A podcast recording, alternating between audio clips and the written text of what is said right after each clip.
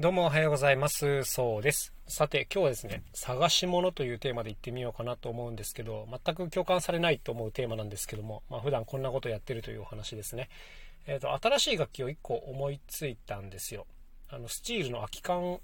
使った楽器なんですけども、何ていうんですかね、ちょっと言葉で説明するのが結構難しいんですけど、このスチールの空き缶の底に穴を開けます。で、その穴にね、長ネジを通してその長ネジをこうナットでロックするんですよでそうするとこの長ネジを叩くといい音がするっていうこういうものがあるんですねで、まあこれ自体の存在は知ってたんですけど、まあもうやってる人がいるのでね、なんかそのままやっても面白くないなという感じ。ただまあ空き缶を使ってるっていうのはなんか非常に面白いなと思ってまして、なんかいい、もうちょっと発展させられないかなっていうことを考えてたんですけど、あの、昨日ちょっと1個ひらめきまして、これ長ネジをつけてるとね、なんか音としては鉄筋みたいなかなり高い音がするんですよね。で、ちょっと耳痛い系の音なんですよね。で、これがな、ちょっとなと思ったんですけど、なんかふとこう、アルミパイプをつければどうかなと思ったんです。アルミパイプって、こう、すごい柔らかい音色の金属音なんですよね。で、とても僕は好きな音なんですけども、このアルミパイプを並べたアルミパイプ筋とかもありますが、ちょっとあまりにもこう、面白くないなというふうに思って、なんかあの、あんまり家事とかでは使ってないんですけども、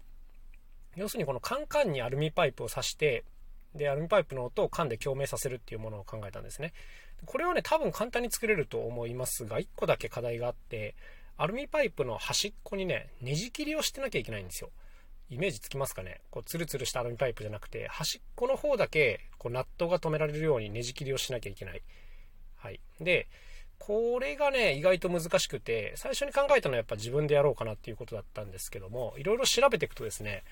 パイプにねじ切りをするのは結構難しいっていうのが出てきたんですよ。うん、パイプの厚さにもよりますけども、要するに深くネジを切りすぎると、中に貫通しちゃうっていうかね、うん、強度があとだいぶ落ちるっていうのがあって、パイプにネジ切りをするのはまあまあ難しい。で、専門の用具がいるんですけども、道具もね、結構高いんですよね。で、うん、まあこれをやるべきか、もしくは、もともとネジ切りされてるアルミパイプを探すか、まあどっちかですよね。で、後者の方がまあ面白いかなと思ってまして、今ね、あの、端っこにネジ切りがされたアルミパイプを探してるんですよ。めちゃくちゃ探してます、これを。あのとりあえず今ホームセンターの駐車場で録音してるんですけど、さっきまで30分ぐらいね、ホームセンターあちこち歩いて、そういうアルミパイプないかなと思って見てきたんですけど、ないんですよね、これが。なんか惜しいのはあるんですけどね。例えばこう、ほうきみたいな、ブラシみたいなもので、持ち手がアルミパイプであると。で、片方がね、こうラバーが貼ってあるみたいなものがあって、うん、なんかもうちょっとだなっていう感じのとこまで来てるんですけどね、意外とこういうものが見つからないですね。これからちょっと100円ショップにはしごして、なんかもうちょっと探してみようかなと思っていますけども、なんかありそうなんだけどな、こういうの。うん、自分でやる、探す。あとね、もう一個発注するっていう手がありますね。こう、アルミパイプのねじ切り自体は多分ニーズが非常に強いあの業種なので、鉄工所さんとかね、そういうとこでオーダーするっていう手もあります。まあ、これは最終手段かなというふうに思ってますけども、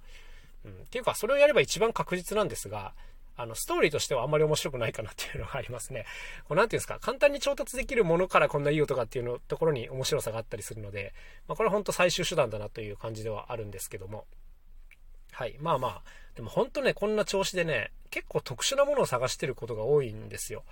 うん、片方にねじ切りされたアルミパイプ、それも日用品で使われてるものみたいなね、こういう縛り、なかなかこう人に相談しづらいというかね、あの、いや、買ったらとかオーダーしたらって言われちゃうんですよ。買ったらっていうか、うん、そういうことなんですよね。はい。っていうわけで、まあすいません。あの、もうちょっとこれから探してきます。ということで今日は探し物というテーマでお話ししてみました。それではまた明日お会いしましょう。さようなら。最後に一つ宣伝ですね。